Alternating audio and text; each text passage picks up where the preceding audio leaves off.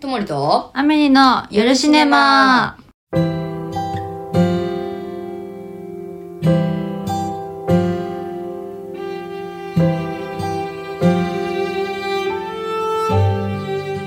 はい。というわけで、えー1月 もう末になってきますけども、ね。まあ、まだ寒いですけども、うん。もう元旦からね、うん。やっぱり外の地震がありまして、うん。まあいろんな場所でね、うん。その経験をしているあの人たちがいると思いますけど、うん。我々はどうでした？私ちょうど地震の時うん。自転車乗ってうてん。全然地震まず気づかなくて家着いて X 見たらなんかすごいことになってるぞって思ってやばいみたいな。あそっからもう X ぐらいが最初だったんだ。そうです。私はうん。初詣行ってうんうん。帰ってきて、うんちょうど本当もう一回もう一回寝ようかなみたいな感じだったしうち結構ビルはい。なので揺れましたね。結構横にやっぱずっと揺れてたから、うん。でもまあ例えばそれが東京が震源でこの揺れの大きさだったら、うん。ああまあい長い地震だなっていうイメージだった。どっちかっていうと。ん3.11の時は、はいはい。縦も感じたし、はいはいはいはい。すごい大きい揺れを感じたんだけど、うん。どちらかというとすごく揺れの範囲は広い感じの揺れでうん。ぐらぐら長く続くなっていうイメージがあったんですけどうん。もう震源を見たらっていうか、私さ最初やっぱツイッターなのかなそれで言うと、やうん。っぱすごいツイッターじゃないのか？X か。X X かもね今みんなやっぱ収集情報が最初に入ってくるのは。そうみたい。そうね。それでだから最初に知ってうん。で7みたいな、うん。今日7いや私はそれより津波がまたやばいっていうのを見て普通にやっぱ東日本の思い出して。そうだね。地震より津波の方がやばいっていう認識なんで。確かにあの当時人の命を奪ったのがうん。たくさん、でもこの今回のうん。って最初の被害が全く分からなかったじゃない、そうですね。なんかそこまでひどくなると思ってなかったので。そうそう。びっくり数字にもなってなかったし、うん、本当になんか情報がマジ入ってきてなかうん、った確かに。からしかもそのまあ1日入ってこないとかだったら全然わかるんだけど、うん。その集計できてないとか。うん。3日目とか三が日普通に4日ぐらいまで、ほとんど亡くなった人の数とかさ全く出てきてなかったから、うんえどうやって逃げたの？みんなって、みんな助かったぐらいの気持ちで。そう私もそれぐらいの気持ちだと思ってたら。そう。そしたらまあどんどんどんどんね、うん。こう事実が出てきて、うん。そしてまあ羽田空港でうん。こう事故があったりだとかして、ね。凄まじいあの2024年、うん始まり最悪って感じでしたもんね。出たよね。なんかいろんな、まあ、他のまあ事件もあったりもして、うんうんで、まあ、今回ちょっと話したいことっていうところで言うとその災害対策うん。の話だったりとかっていうのがあったわけなんですけど、能登に限らずあれですよ。あの南海トラフが絶対来るみたいなの言ってますしね。なんか、首都直下型とかうんね、そうそうそう。だからまあ災害対策はした方がいいですよねっていうかさこの地震まあ大国でさ、うん。やっぱなっちゃった時に結局なんか100%生きてるうちになるかもみたいな割と言われてるけど、うんじゃあ、まあ、建物は耐震構造とかいろいろありますけど、うん。さ避難所とかも含めて、なんかそのもっとこう絶対にあるものとして準備っていうのが、うん。意外とやっぱりどうしてもなかったりね。うんまあねするしまあ実際本当になってみないと分かんないから、まあまあまその準備したものが全部崩されちゃう可能性だって全然あるわけじゃあないですか、まあそうですね。そこがね災害対策の難しいところではあるなとは思いつつうん。家庭でしてる災害対策。まあなんかリュックによく入れとけみたいなやつあるじゃないですか。うん。うん災害用持ってく用の。それは一応作ってあってうん。ベランダに置いてあるんでおお仮にもし逃げても外から取ってとかなるほどできるようにはしといてます。なんか結局うん。4日間は自自力で生き抜かなきゃいけない。うん生き抜けるようなうん。うん設備をしとかなきゃいけないみたいなうん。感じだった気がするな。うーん4日はできてないかもなそれで言うと。2日分ぐらい。えー、どんぐらいやっったらまあでも栄養失調とかにはなりそうだけどうん。まあでも水だろうね。水止まっちゃったらもうねそうですよね。よっぽどじゃない限りさ、まあうん。家が完全にもう崩れちゃったりとかしたらさうん。もうそれは避難所生活。うん。それはリュックで行くしかないのか。なそうですね。リュック。で行くリュック。あと私猫飼ってるんで猫用の避難グッズとかあるんですよ。えー、うんうん。そうだから猫用の避難グッズとすぐに連れて行ける用のキャリーみたいなのあるんですけどうん。それとリュック。えー、だそのキャリーに慣れてないとダメなんでキャリーにもすぐ入れるように一応してます。めっちゃ大変だよね。本当に。いやでも猫を置いては出れない。まあね特に家にいる場合ねもう本当に目の前に見えてたりとかするわけだから、うん。見捨てらできないっていうのはね、うん。それはまあ気持ちとしては完全にわかるしうん。この間もその羽田の事故はね、はいはい。ペットの話相当うん。議題に上がったといううか、ん。だから飛行機には私乗せらんないなって今回で思いましたそうだね。ねもうそれやっぱり私の中での結論も、うやんっぱり乗せないっていうところしかない、うん。少なくてもいいからそのペット同乗便を作ってほしい、そうですね。意見も結構あったけど、やうん。っぱりリスクとかね考えたら、うん。まあ、連れてかないの方がうん。ペットのためにも安心かなと。うんううん。ん。一緒に旅行したい気持ちはわかるけども。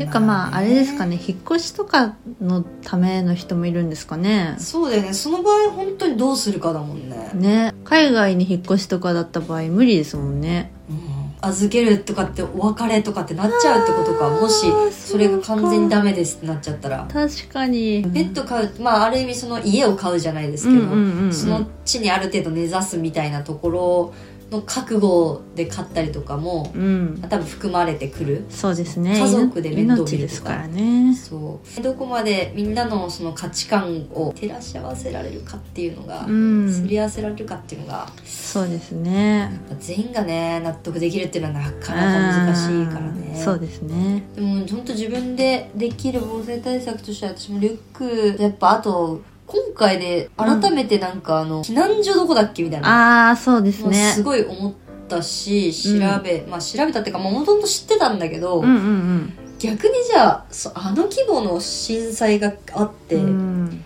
その避難所で、うん。まあ、近くにあるけど、で近くにあっても自分がなまあ、例えば津波が来るぐらいのところだったらその避難所も使えませんもんね、ああまあ確かに確かに。うん。でも都内で津波来るってさ、まあ相当まあでもなんか区によってもちろんね、うん。全然あるけどそうまあエリアだよね。ハザードマップとかね一応見て引っ越しましたよ私は。あそうなんだ、うん。結構だからさ東日本大震災の、うん。まあ、直後うん。なり、何年間かとかは、本当にそういう耐震問題とか液状化とか、うん。気にしてね引っ越したりとかする人も多かったですよね。はい。結構うちその事務所とかうんうん。事務所とか作業場が、うん。古いんですよ。築年数が、うん建物自体はねちゃんとしてるんだけど、うん。そのふまあ、古さがあるので、うんうん。まあね後からその耐震の面でも補強はしてると思うけど、うん。根本の部分とか、うん。いやでもなんかその石川のニュースのを見ててうん。なんか新築でも全然だすぐ崩れちゃったところとかあるんですって。だから耐震に関してはやっぱ木造は厳しいのかなって。ああ鉄筋え新築で木造ってあるの？全然あるの？全然ありますよ。あそうなんだ。私前に住んでた新築のアパート木造だったんで。へええそれなんで木造にするの？安いからじゃないですか？なんかさいずれさなんだっけ立体 3D ああスキャナー 3D みたいな。スキャナーみたいな。はいはい、はい、あれでなんか家作れるみたいなさ、うんうんうん。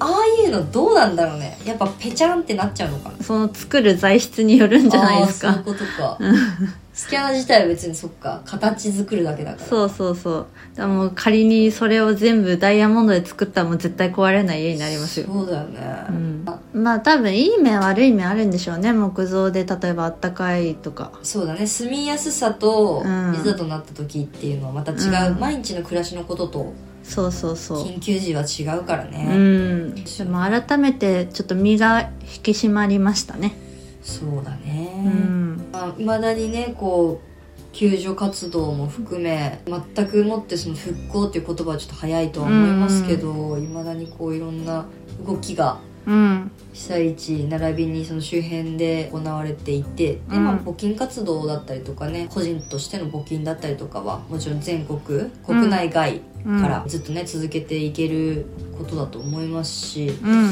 なんかそういう自分が被災した時も含めてだけど、うん。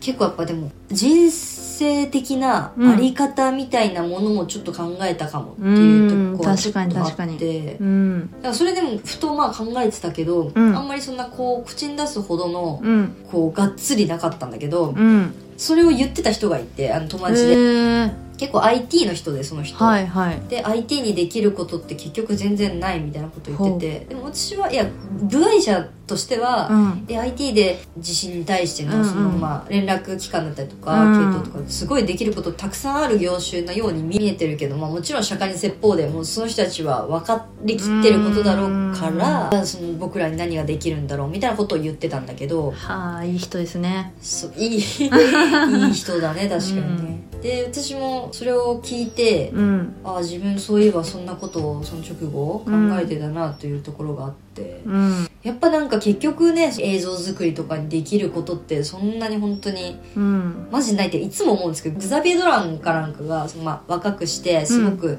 世界で評価された映画監督なんだけど、うん。なんか引退したのかな？30とかで引退したのかな？へー最近結構最近なんだけどはい。やっぱりなんか救えるものがなさすぎるみたいな感じにななうん。なんかまあまあ実務的な活動その貧困支援だったりとか、はい。まあ、そっちのボランティアだったからすっごい本当ざっくりした知識っていうかうん。印象論しか覚えてないんだけど、うん。だからそういう本当に足を使ったりとか、うん。ちゃんと身になることみたいなうん。人を助けとかの活動に力を入れるっていう意味でやめたんだと。ニュースかなんかで見た記憶があってうん。全く違ったらごめんねこれ。全く違う可能性もあるけど、うんでまあそう常日頃、うん。全然直接的に助けうんになってないじゃんっていうのはどんうなんその綺麗事というかそのどんなことを描いてもうん。助けにならないじゃんうんっていうのはすごくまあ思ねっている反面、うん。でまあちょっと前年末のことなんだけど、はいはい。まあ、あるドラマちょっと命を扱う、うん。えっと、作品のドラマのうん。8年前とかのドラマなのそれが。ほでそのドラマ私関わってなくてのすごく仲いいあのプロデューサーがうん。関わってて、うん。そこに実際出演してくれた実際その病気を持っている子供うん。が、えっと、赤ちゃんかな、うん。が出演してくれてて、うんその子がまあ8年後、うん。で、まあ、今回その連絡が来たっていうのが、まあ、亡くなられたっていうことだったんだけど、うん。その亡くなったことを、まあ、その病院の人たちだったりとかおお母さんお父さうん。んが、まあ、ブログだったり、まあ、手紙だったりに綴ってるわけなんだけど、うん。そこでうん。その8年間なりしもっとか10年12年とかうん。闘病生活綴られてるんだけど、結構最初と最後ぐらいにうん。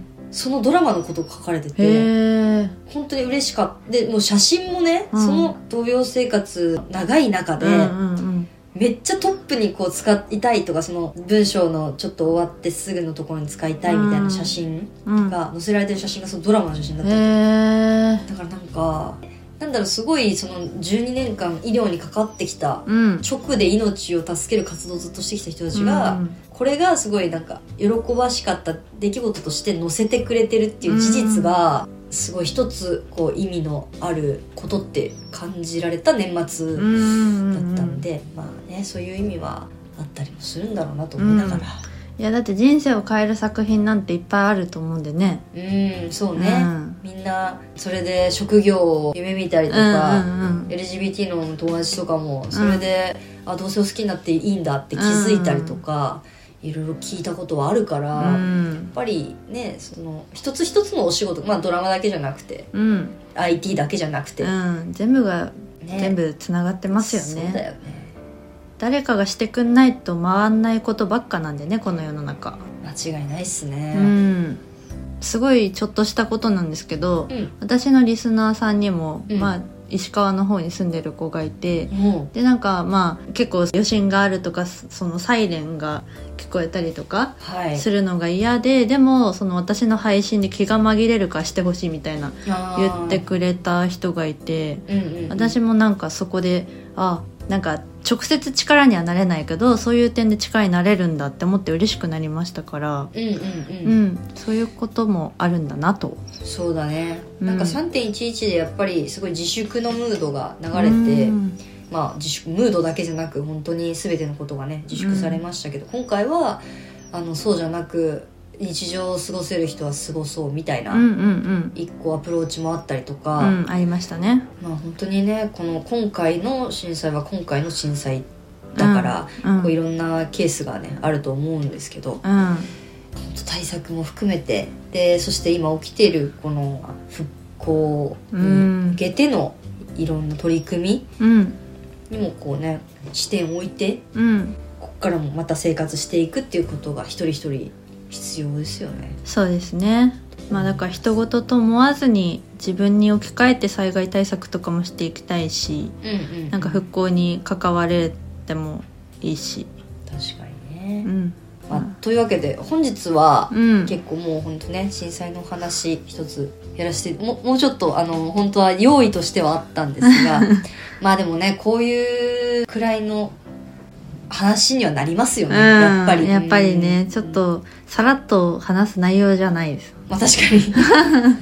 なのでまあ通常営業も大事ということがありましたので、うん。えーまた来週からはですね来週からも、うん。えーたまりだみたいな感じで、うん。ためになみたいな感じでやっていかせていただきます、こちらはいのラジオでは。うん。はい。ということで皆さんも、えー、とトンフレの皆さんも体と心をね大切にしつつうん。マシュマロを投げて そしてこの番組を通常営業に加担してくれたらなとはい。思います。はい、はい。ハッシュタグどうしますか？あどうしよう。マシュマロを投げてんでしょ。う かそうですね。じゃあ通常営業マシュマロ投げてとかにします。長くない？大丈夫？うん通常営業だけにする。まあ長くてもいいんじゃないですか。まあでもそれでじゃあ、うん行かしてください。はい。通常営業マシュマロ投げてに感想をお願いします。あとマシュマロお願いします、はい。マシュマロ期待してます。はい。ということでともりとアメリの夜シネマ。おやすみなさい。伸ばした指の先が未来に届くよ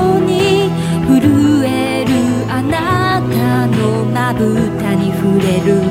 まるで心臓みたいに熱を帯びて叫んでいた。大丈夫僕が守ってあげるよ。